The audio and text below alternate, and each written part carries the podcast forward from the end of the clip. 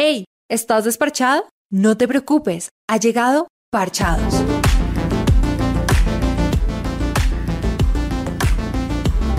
No dejes que nadie te menosprecie por ser joven. Enséñales a los creyentes con tu vida, con la palabra, el comportamiento, en amor, fe y pureza. Parchados. Bueno, Pau decía que está en crisis y que ella acude a Dios, a Dios claramente. y a la familia. Sí. ¿Tú qué haces, Kevin, en esas crisis? O sea, yo no sé si es que yo vivo en un periodo de negación de mi vida. es la verdad, o sea, yo no sé si es que yo niego las crisis o si niego las, las, los momentos duros, pero, o sea, que yo diga que tengo crisis, no sé, yo diría que, que no, pero en parte es porque... Pero yo no estoy diciendo que en este momento, yo estoy diciendo a lo largo de tu vida, ¿qué has hecho en estos momentos? Pues yo creo que es como eh, funciona, o sea, yo creo que me puedo decir lo que me anticipo a decir como que, bueno, tengo un pensamiento, me llegó un pensamiento de como que, bueno, puede que en el futuro estés en la quiebra, eh, algo así. Sí, es un pensamiento que llega. sí. O sea, Como no tengo trabajo, voy a seguir sin trabajo toda la vida. sí, algo así. Entonces, pues, entonces son pensamientos que a uno le llegan, pero es como que ponerle el stop. A mí me sirve mucho ponerle el stop y decir como que, ¿qué te pasa? O sea, ¿qué te pasa mente de Kevin? Y también si de pronto es una, una semilla del enemigo que puede Mm. ser, pues decir como que, ¿qué le pasa? Diablo, o todo as- espíritu que se me haya, que me esté susurrando esas cosas.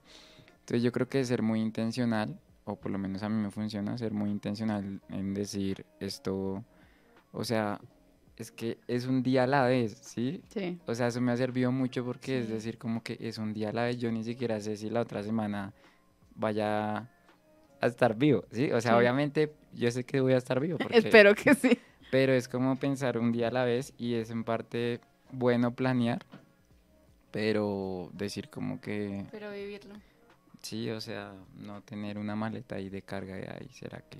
Sí, yo también lo he pensado últimamente. Yo digo, como recuerda que la vida es una y no, o sea, no pensar como tanto, sobrepensar las cosas, como, digamos, ahorita yo digo como, ay, quisiera otro trabajo, o sea, más trabajo, más ingresos, pero yo como vivir la vida, porque, o sea, estos momentos que yo paso con mi familia en la casa, que mi hermana trabaja en la casa, que mi mamá todavía también está buscando trabajo, yo pues aprovechar estos tiempos, porque estos tiempos son únicos, no todos tienen sus tiempos con su familia en la casa, entonces también pienso en eso, entonces como cómo batallar entre quitar los pensamientos negativos y poner positivos, poner también la palabra de Dios y pensar en cómo qué propósito también Dios tiene con cierta temporada. Otra cosa que yo creo que me sirve y es no compararme. O sea, los momentos en donde he estado propenso a entrar en crisis es porque me pongo a decir, no, es que Pepe ya tiene trabajo y tiene Uy, maestría. sí, No, No, es que. Pepe ya se fue de la casa y vive con su mujer. No, es- o sea, son cosas que uno dice como que, no, es que Pepe trabaja y estudia y tiene dos empleos. O sea,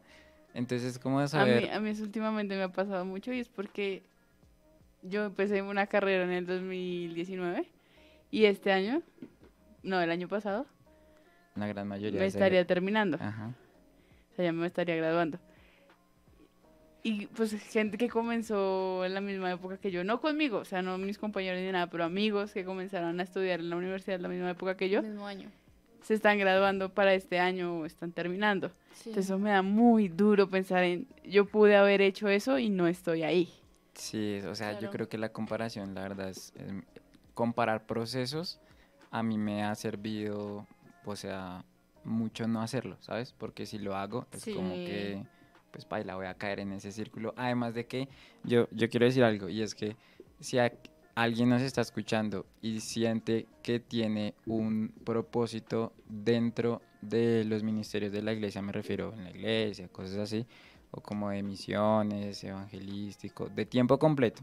Sí. Yo creo que los procesos son completamente diferentes Total. y, y si uno se compara con alguien que no tiene netamente ese llamado tiempo completo, puede que se queme durísimo porque va a ver que otros logran cosas económicas más rápido, Mm, logran quizás avances o, o escalafones más altos, pero al fin y al cabo es que si estás de tiempo completo, tú no estás llamado a eso, o sea, no estás llamado a acumular para ti o vivir para ti, sino, sino a vivir por, por los demás y por el Evangelio. Entonces, eso era algo que no tiene que ver mucho con el tema, pero ¿cómo se llama el episodio de hoy, Vale? Bueno, el episodio de hoy puede traer confusiones, como ya nos pasó aquí. Eh, sorry. Y el nombre es Clama en la tempestad. Y yo entendí calma en la tempestad.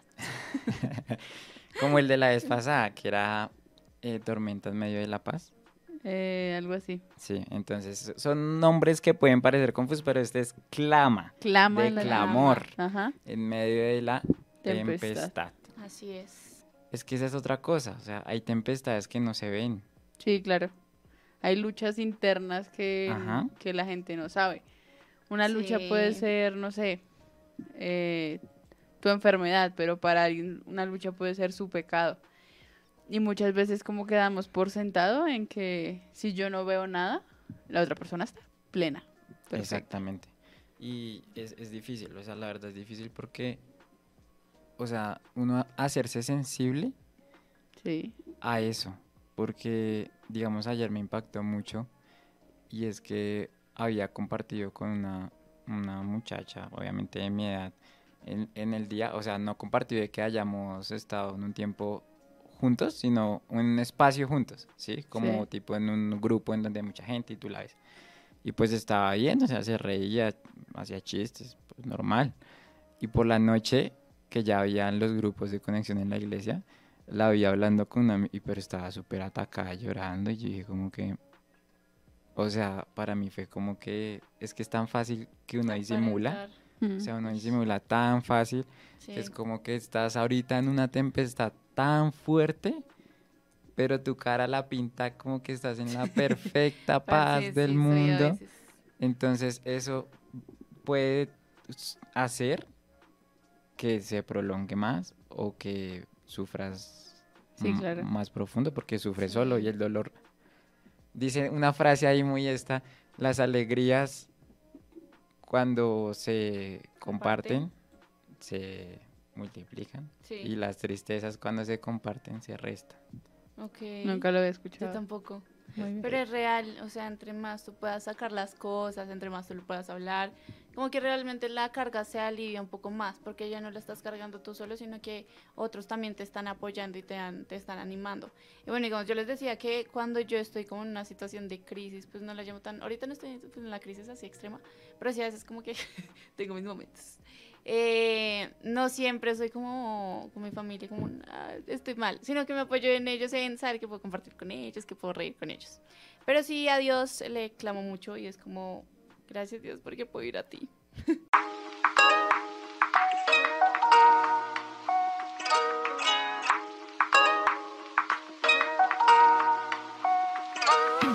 Eh, clamar a Dios. Digamos que en su palabra lo dicen eh, mucho, si no estoy mal, bueno, Jeremías 33, 3 Sí. dice, bueno, yo voy a hacer, voy a resaltar como la primera parte del versículo, que dice, eh, clama a mí y yo te responderé, y pues te enseñaré secretos sorprendentes que no conoces acerca de lo que está por venir.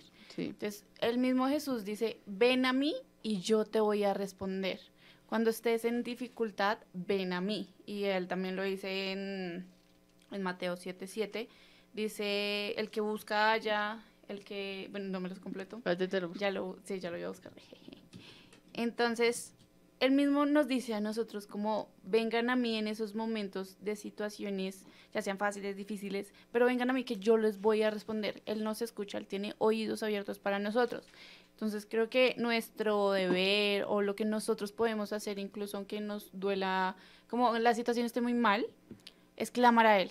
Que en serio, con solo clamar, con solo decirle Dios, te necesito, Él va a escuchar, Él va a estar ahí dis- disponible para escucharte y para ayudarte. Mateo 7 y 7 es, pidan y se les dará, busquen y encontrarán, llamen y se les abrirá. Así es. Yo quiero como que de una vez abrir o como que ramificar, podríamos decirlo, el tema y es que, bueno, uno puede decir, clama en la tempestad, pero hay diferentes tipos de tempestad. O Sí. sea, aparte de que Ya dijimos, la tempestad visible y la tempestad invisible. Creo que también hay tempestades que, que llegan sin saber, Sí. o sea, que Uy, inesperadamente sí. llegan. Tempestades que uno fue advertido de que podría llegar. Soldado advertido no muere en guerra. Exacto. Y tempestades Sí. que Dios envía. Ya voy a explicar ese punto porque unos pueden decir como que, bueno, Dios envía tempestad. Pero, en primer lugar, pues las tempestades que uno no se espera, ¿no? Y podríamos eh, ver el, el caso en donde Jesús estaba con los discípulos, alimentó la multitud, multiplicó los panes, los peces, y después les dice, crucemos a Gad, que allá tengo que hacer una cosa, que era como que liberar al endemoniado de Gad, ¿no? Y en medio de ese viaje, o sea, yo también quiero explicar que uno a veces se imagina un río como el de el que ve cuando va Ibagué, o sea, no, es un río grande, o sea, es un río extenso en donde tenían que cruzar y en ese en ese mar, digámoslo así, se desata una tempestad, o sea, nadie se lo esperaba. Sí. Entonces ese es un tipo de tempestad que al fin y al cabo sabemos que Jesús llega y, y les dice como que no tengan miedo. Ujú. Y ellos se confunden, o sea, ellos dicen como que es un fantasma. ¿Qué es esto? Pero al fin y al cabo Jesús les dice, soy yo. Y ahí eh, Pedro muy animoso dice, si eres tú, dime que vaya contigo. Y bueno, eso es, eso es tremendo y se puede hablar horas de ese tema. Pero quiero explicar o como que hablar más que todo el segundo tipo de tempestad y es la tempestad que ocurre habiéndonos advertido que iba a ocurrir. Y para eso voy a leer rápidamente la historia de Hechos 27. Es que Pablo se va a dirigir a Roma, Sí. pero antes de, obviamente, navegar, se les dice, Pablo le dice a los centuriones, porque iba, digamos que, entre comillas, preso, no iba preso aún, pero iba a, ante el emperador a dar cuentas, ¿no? A, como a un juicio, por decirlo así. Entonces dice, señores, veo que nuestro viaje va a ser desastroso y que va a causar mucho perjuicio tanto para el barco y su carga como para nuestras propias vidas. El centurión no le hizo caso, le dijo, no me importa, vamos allá. Sí. Y, y Pablo terminó en una tempestad. O sea, quizás tú estás en una tempestad que sabías que iba a pasar y por la decisión de otra persona estás viviendo esa tempestad. O- Ni siquiera es o tu por culpa. tu propia propia. decisión, sí, de no, de te dijeron no hagas esto y vas y metes la cabeza, pues. Exacto, o sea, pueden ser esos dos casos, que Sí. en uno puede causar frustración, como rabia, sí, y en el otro como culpa, Sí. como de, "Ah, pucha. hubiera hecho caso. Claro, digamos, el primer caso que tuviste, pues podría ser una enfermedad, ¿no? De la nada uno no se lo espera. Sí, Sí. El, el que se- es inesperado, sí, es una enfermedad o un- una quiebra. Pero una Sí. enfermedad también puede ser algo esperado, Sí. porque si no te cuidas nunca, pues claramente lo digamos más que no probable es algo te que tú digas como, ay, no, sí, ya me, no sé, me dio cáncer. Bueno, digamos una enfermedad como el cáncer, sí, sí es algo inesperado. Enfermedades terminales. Pero quizás una enfermedad como la diabetes puede ser porque nunca te cuidaste y, Y y, tuviste excesos en comer dulces o excesos en tomar azúcar. Sí. Bueno, quien sigue con el tema tiene bien. O- y quería, digamos que finalizar este segundo tipo y es que Pablo no tenía la culpa y puede que tu familia tomó una mala decisión y están pasando una tempestad que tú dijiste como que, oiga, deberíamos no tomar esta decisión. O con tu pareja, puede que tu pareja llevó la relación a Sí. una tempestad que tú dijiste antes, no, o sea, no deberíamos hacer esto porque podría terminar mal. Pero ahora estás atravesando y Pablo, o sea, es muy tremendo porque Pablo no dijo como que "Ah, estos manes, qué rabia, no les voy a hablar y que esto se hunda, sino que él dijo como que un ángel se le apareció claramente y le dijo, no tengas miedo, Pablo, tienes que comparecer ante el emperador, es decir, tienes un propósito que cumplir. O sea, esto no fue tu culpa, pero tienes que pasar el mar y llegar a Roma a comparecer ante el, ante el emperador. Entonces, si tienes un propósito, cada uno tiene un propósito. Sí, muchas y- veces y hay que el cumplirlo. propósito no es, digamos, como en este caso, inmediato mientras está en la tempestad, sino que puede ser un propósito a futuro. Pero Mm, como retomando un poco el tema, cuando esas cosas no son nuestra culpa y entramos en una tempestad por culpa de alguien más, hay un, hay un salmo, en el Salmo 10, 17 dice, Tu Señor escuchas la petición de los indefensos, les infundes aliento y atiendes a su clamor. Entonces, es- habla de eso, habla de cuando no es mi culpa, cuando esta decisión no la tomé yo, pero estoy pagando las consecuencias de algo que hizo alguien más. Podemos decirle, Dios, ayúdame, o sea, esto no es mi culpa, tú sabes que no fui yo quien tomó la decisión, tú sabes que esto me está pasando porque X persona la embarró, pero necesito que me ayudes. Y él no te va a decir, no, de malas. No, él te va a decir, sí, ven, yo te doy la mano y te ayudo a salir de, de- de esta tempestad. Tremendo eso que dice Valen, porque al fin y al cabo es saber que en esa historia se pierde el barco. Y Dios, quiero decir, esto puede parecer duro, pero en medio de la tempestad Dios no te promete que va a salvar el barco. Ujú. Dios no no- sé, podríamos poner también el ejemplo de Moisés, ¿no? Por culpa también del pueblo fue que duraron tanto tiempo en el desierto. Ajá. Y, y no es, o sea, Dios puede hacerlo. Dios puede salvar tu barco, Dios puede salvar, eh, no sé, tu relación, lo que sea, tu negocio. Pero la- lo que Dios le promete a Pablo es, no tengas miedo, el barco se va a perder, pero tu vida va a estar a salvo. Sí. Entonces es como el man dice, ok, es cierto, y les dice a los demás, cobren ánimo, que esto no se va, no nos vamos a morir, sí se va a perder las cosas, pero no nos vamos a morir. Entonces es como que cobra ánimo porque el Señor te da ánimo y ahí dale ánimo a tus compañeros de barco, a tus compañeros de tempestad. Ok. Yo creo eso. Digamos que también hay un salmo que me gusta mucho. Me gustan mucho los salmos, por si no se han dado cuenta. es el Salmo 6 y es muy chévere porque el Salmo dice como, si a mí me pasa algo, Señor, ¿quién te va a alabar? Sea, ¿quién, sí, ¿quién va a exaltar tu nombre? Sí. Entonces dice, desde el pedazo, desde el versículo 4 dice, Vuélvete Señor y sálvame la vida, por tu gran amor ponme a salvo. En la muerte nadie te recuerda, en el sepulcro quién te lavará. Estoy cansado de sollozar toda la noche, inundo de lágrimas mi cama, mi lecho empapo con llanto. Desfallecen mis ojos por causa del dolor, desfallece, desfallecen por culpa de mis enemigos. Entonces, yo creo que igual, o sea, es una oración, yo creo que un poco peligrosa de decirle a Dios, Dios, sácame de aquí Sí. porque es que si a mí me pasa algo, ¿Quién va a ser?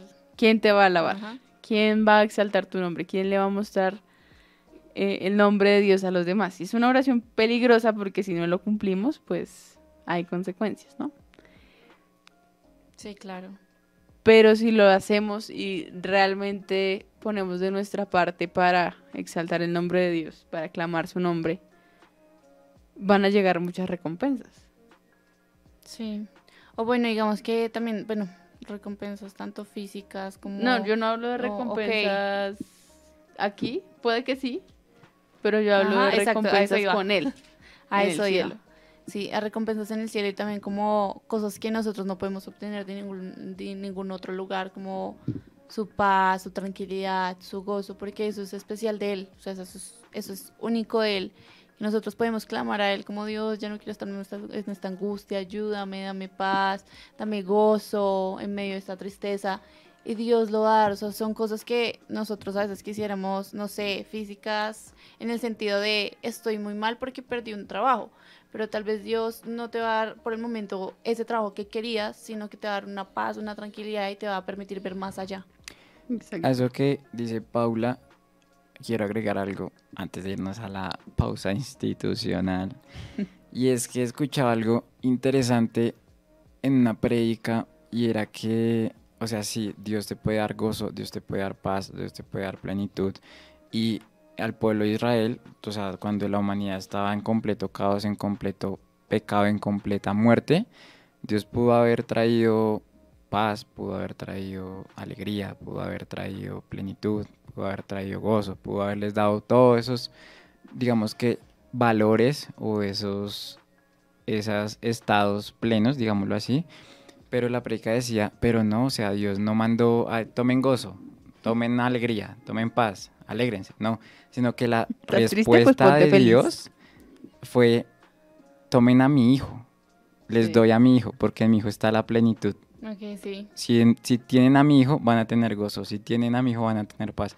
Si tienen a mi hijo, van a tener todo lo que Sí, necesita total. su alma, porque el gozo del Señor es mi fortaleza. O sea, es por Jesús en medio de la tempestad tenemos eso, o sea, no voy a tener gozo por gozo en sí, sino si tienes a Jesús en tu barco, vas a Va a tener paz, vas a tener gozo.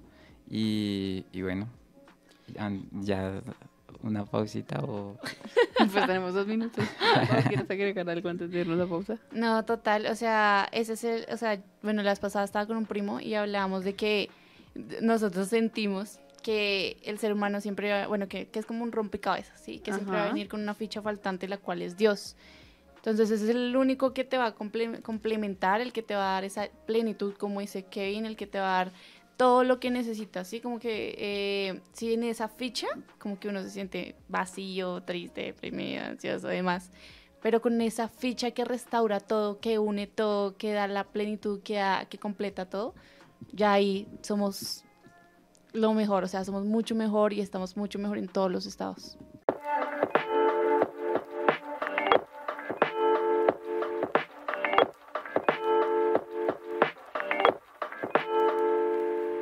Es que hay una historia, pero se me acaba de olvidar cuál era. En la que están en una guerra y tienen que levantar los brazos. y- Ah, ok. Moisés. Eh, Sí. Pero no me acuerdo bien dónde está. En qué. Están intentando conquistar, digamos que parte de la entrada a la tierra y pues básicamente si Moisés levanta las manos, Van ganando la batalla. gana. Y cuando se cansa y las baja, el pueblo pues Comienza como tal, Comienza a la- perder. entonces lo que hacen es ponerle piedras a cada lado para que él mantenga las... Y yo creo, o sea, esto no, no lo dice explícitamente la Biblia, pero yo creo que eso es otro de los simbolismos mesiánicos de que llegaría la roca, Cristo, a mantener tus brazos Wow. levantados. súper bien lo que acabas de tocar, porque eh, yo veo esa historia y yo digo como, o sea, imagínense ese momento donde ustedes ven a todo el pueblo luchando y que van perdiendo. Y que de la nada, o sea, le diga, levanta los brazos, Moisés. Y empieza Moisés a levantar los brazos y empiezan a ganar. Pero Moisés es humano. Ujú. Moisés se cansa Mm. y se empiezan a bajarle los brazos. Y empiezan a perder otra vez. Lo voy a comparar con un partido de fútbol. Está su equipo favorito y están perdiendo. Están perdiendo 3-0. Y de la nada, un gol, otro gol, otro gol, otro gol, 4-3. Van ganando por uno arriba. Y la hinchada se empieza a cansar de, de alabar, de, De de alentar. alentar a su equipo. Se empieza a cansar y se empieza a cansar. Y le meten otros dos al equipo. Van perdiendo otra vez. 5-4. 5-3. Y de la nada, otra vez. Llega otra gente renovada con nuevas fuerzas y empieza a alentar y alentar al equipo. Y termina el partido 10-5. Y no es, es esa, esa, esa incertidumbre que sentía el pueblo de Israel en ese momento, ese miedo que sentía el, medio- el pueblo de Israel en ese momento, es una tempestad que ellos vivieron en ese momento. Y Moisés levantó sus brazos y clamó a Dios, porque estoy segura que Moisés no estaba así, callado con los brazos arriba. Moisés estaba orando. No sabemos qué le dijo, no sabemos nada, no sabemos nada de eso, pero estoy segura que Moisés estaba orando. Y fue una oración poderosa, porque hizo que el pueblo de Israel ganara esa batalla. Es- Brutal. Sí, tremendo lo que dice Valen.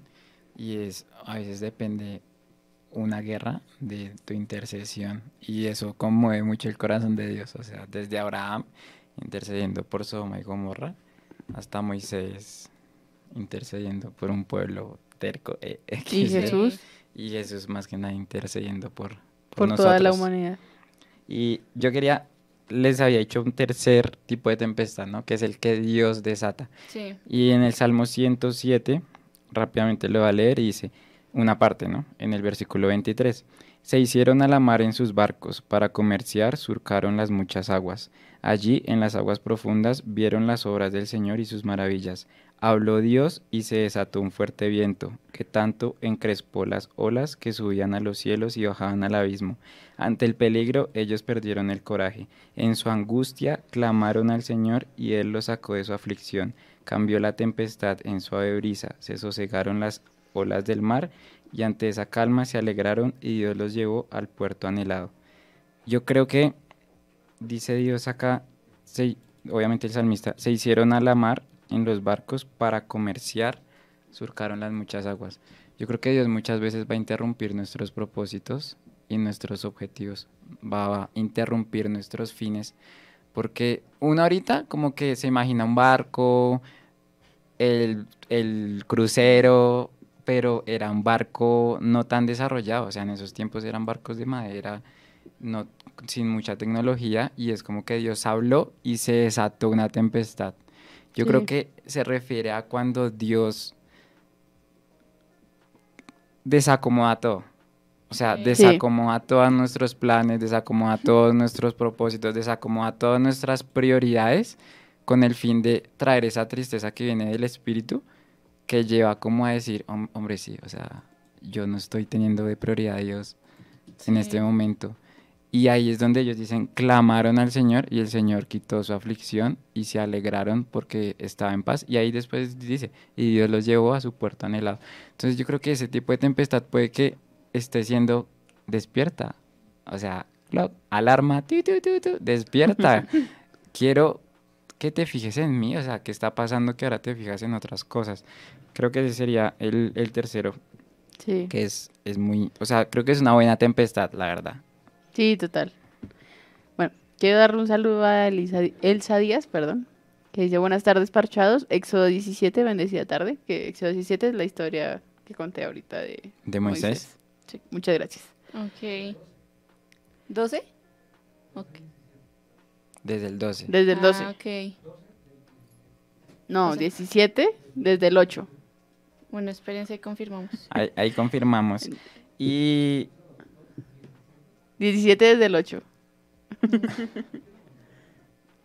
es, es, es, o sea, si están en este momento atravesando un sufrimiento profundo, si, o sea, les, les aconsejamos leer las epístolas de Pedro, Sí. porque las epístolas de Pedro están dirigidas, o sea, el objetivo de Pedro al escribir esas epístolas era decirle a los cristianos del primer siglo, no se devuelvan, porque en contexto del el cristianismo primitivo fue durísimo, o sea, era como que te volviste cristiano, muy bien, ven con tu familia y los aventamos a los leones. Te volviste cristiano, muy bien, ven, matamos enfrente de tus hijos, enfrente de, de ti a tus hijos para que niegues a tu Dios. Y la carta Yo está creo que escrita fue una época horrible. durísima, Sí. o sea, durísima y es pensar, o sea, en ese tiempo, esa gente, un- una frase que aparece en la biografía del misionero Patricio Symes, dice que no es la muerte la que hace al mártir, sino la altura de la causa que defiende. Uno puede ser mártir por defender los gatos, o sea, ahí me mataron porque defendía a los gatos. Pero eso no lo hace mártir, o sea, morir por algo no lo hace mártir. Lo que le hace un mártir es la altura de la causa que defiende. Y él dice como que muchos no han entendido que en, en este momento no pueden dar su vida por Cristo. Y no deberían arriesgarse a decir, sí, soy cristiano. No, no deberían arriesgarse a tomárselo a la ligera. Eh, me acabas de acordar de una preca que hizo Christy Corson hace poquito, que era de pararse en la brecha. Uf, hablaba de eso, hablaba de que si estamos en la brecha por Dios, por lo que sea, por lo que estemos en la brecha, somos esa primera, como esa primera pared de, de seguridad. Pues cuando los países entran en guerra, va la primera línea y de ahí empiezan a mandar al resto hasta que pues se quedan sin soldados, ¿no? Pero esa primera línea es la que se sabe que es muy difícil que, que, que sobrevivan. O sea, si alguien está en primera línea, son los que tienen que poner la cara, tienen que poner el pecho, tienen que poner todo su Toda cuerpo fuerza, todo lo que sea. para salvar al resto. Y, y tú decir soy cristiano y no estar dispuesto a lo que decía Kevin, a morir por causa de Dios, es no estar en la primera línea. Entonces, ¿qué estás haciendo? ¿Sí? Digamos que ayer lo hablábamos en el grupo de jóvenes y era, ¿qué estarías dispuesto a hacer por, por tu papá, Kevin? Uy, Si a ti te dicen, preguntas. tenemos a su papá, Kevin, ¿qué estaría dispuesto a hacer por él para salvarlo? Es un caso bueno que, que me pone porque, o sea, yo estoy seguro, es que está muy lindo el ejemplo, la verdad. Está muy lindo el ejemplo porque precisamente lo asimiló a Jesús y es, o sea, yo estoy seguro que mi papá diría, no es tu vida porque prefiero morir yo a que mueras tú. Y yo estoy seguro que él me diría, Kevin, vive una vida que dignifique mi muerte. Sí. Y creo que con Jesús es exactamente lo mismo. O sea, Jesús no dijo, muere por mí, Kevin. Dijo, voy a morir por ti para que tú mueras conmigo y yo resucite una nueva creación en ti y tú puedas dar testimonio y vivir una vida digna de mi nombre, que me glorifique. Pedro dice en 1 Pedro 3, 4, 16, si alguno padece por ser cristiano, no se avergüence, sino Sí. que alabe a Dios y glorifique su nombre, porque es, es digno de alabar, o sea, ahorita obviamente puede que no nos maten por ser cristianos, pero, O quién sabe si en algún futuro llegue otra vez ese momento. pero es que la prueba mayor es morir uno, matar uno su ego, su, Sí. su carne, su sí. sueño. Estar dispuesto a lo que sea. Si Dios te dice, ve a la casa de tu vecino que te cae mal. Ve y predicaré mi palabra. Sí, es- es- ¿Estarías dispuesto a hacerlo? Ese ejemplo es muy, un comentarista dice como que muchos daríamos la vida por Cristo, pero no le hablaríamos de Cristo a nuestro vecino. Exacto. Entonces Mm. es como decir, bueno, sí, uno dice, "Ah, yo muero por Cristo, pero allí salude al vecino. Bien. Hmm. Entonces es como que en lo, en lo mucho, pero en lo poco también. El año pasado, antepasado, no me acuerdo ya muy bien, tuvimos de invitado a un amigo nuestro que se llama Diego. Diego es piloto. Y él nos contaba que en las tormentas, que hay unas nubes que se llaman cumulonimbus, una cosa así. Y que dentro de esas nubes hay espacios como sin nubes. Los pilotos lo que hacen es navegar Entre esas nubes. entre esos espacios que no tienen nubes, dentro de esas nubes gigantes. sí. Ay, perdón.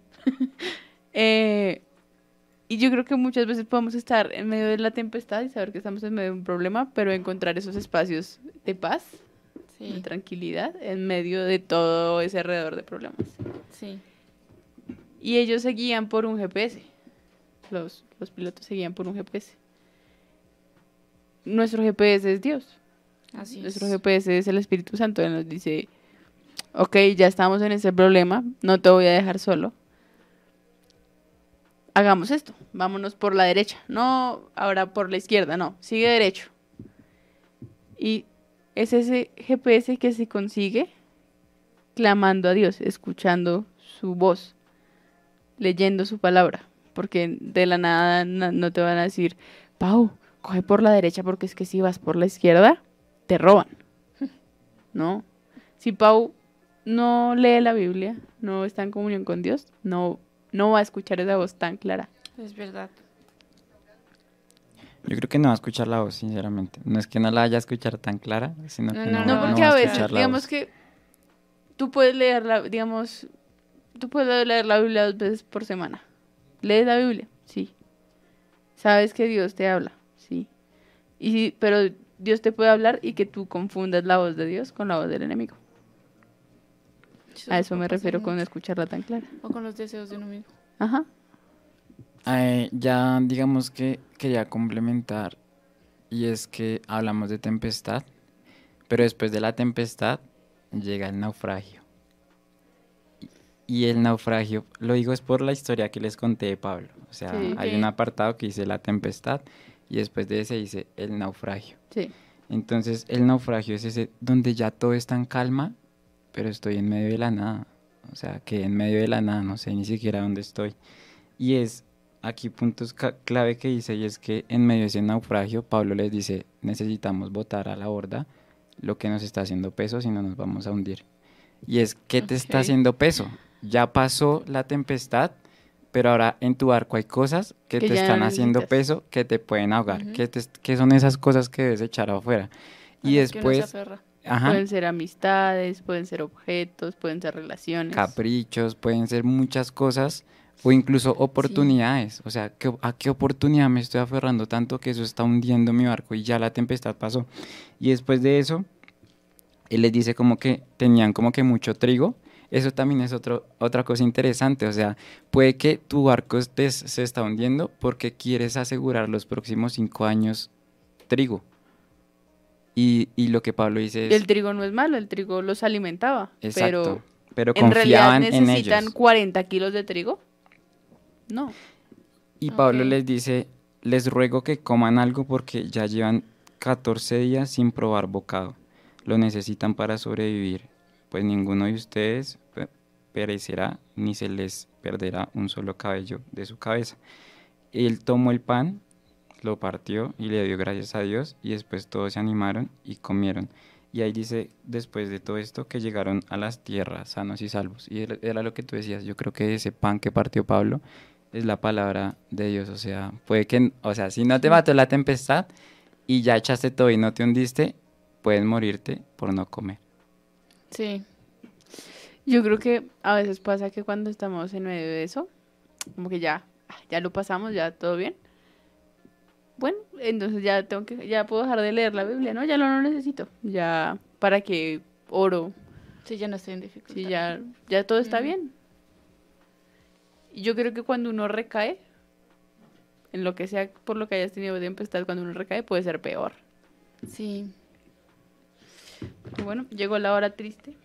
Bueno, antes de programa. ah, Sí, yo quiero dejar como bueno, dos cositas. Una se me acaba de olvidar. La otra una cosita porque uno se te olvidó. es espérame, ya bueno. Quería hablar de, bueno, clamamos por nosotros, por nuestra dificultad, por lo que estamos viviendo, pero pues no somos uno, somos un, un- somos un pueblo, somos una iglesia. Entonces, clamar por la iglesia, clamar por nuestros amigos, clamar por nuestros familiares, por aquellos que no conocemos, porque no somos los únicos que vivimos tempestades, no somos los únicos que, que tenemos momentos difíciles, sino que hay más gente, hay más personas a nuestro alrededor. Y al igual que los amigos del paralítico en Marcos 2 lo ayudaron, lo metieron por el techo, así nosotros podemos ser esos amigos, esas personas que ayuden a los demás a calmar esa tempestad, a calmar ese dolor, a obtener ese milagro. Y y yo quería decir un versículo rápido que es confrontante y está en Jeremías. Cuando Dios llama a Jeremías para hacerlo profeta, Mm. en el versículo eh, 17, en el capítulo 1, le dice, pero tú prepárate, ve y diles todo lo que yo te ordené, no temas ante ellos, pues de lo contrario yo haré que sí les temas. O sea, Dios ordenándole, no le temas a esa situación, no le temas a esa persona, no le temas al mundo, no le temas a lo que dirán de ti, o de lo contrario haré que sí les temas. O sea, yo no me imagino, yo pensé y yo dije, Dios, uno decide temer, pero Sí. ahora que tú pongas en mí un temor hacia la gente es como que debe ser horrible, o sea, debe ser horrible. Mm.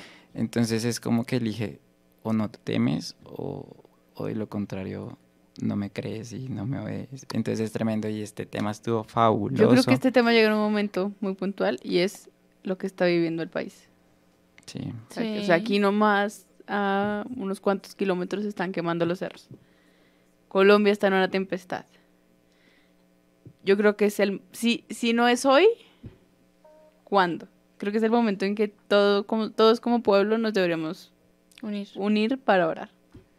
Exacto. Por y- Colombia, por Israel, por todos esos lugares que están sufriendo como pueblo, juntos. Y el clamor de Apocalipsis es, ven Señor, ven. O sea, el Señor Todopoderoso es Rey. No va a haber gobernante, por más bueno, por más fabuloso que sea, no pidamos un rey como lo hizo Israel, negando al Rey que es Jesucristo. Sino Así que el único rey que necesitamos es Jesús. Y bueno, Así esto fue es. Parchados. Esto fue Parchados, episodio 47. Gracias chicos por venir el día de hoy. Un gusto estar acá, todos unidos. También gracias a nuestro Control Master Juan Manuel. Muchas gracias. Que está Gracias, atrás. Juan Manuel, por acompañarnos. Y también a Radio W5 en Londres, que nos está retransmitiendo para todos los latinos que estén por allá. Y agradecer a nuestros patrocinadores, que son Patricia Betancourt y Asesorí- Asesorías Jurídicas JJ. Así que recuerden que no estamos desparchados. Parchados.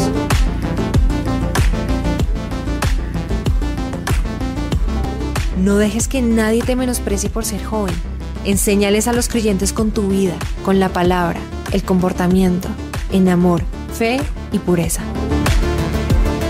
Parchados.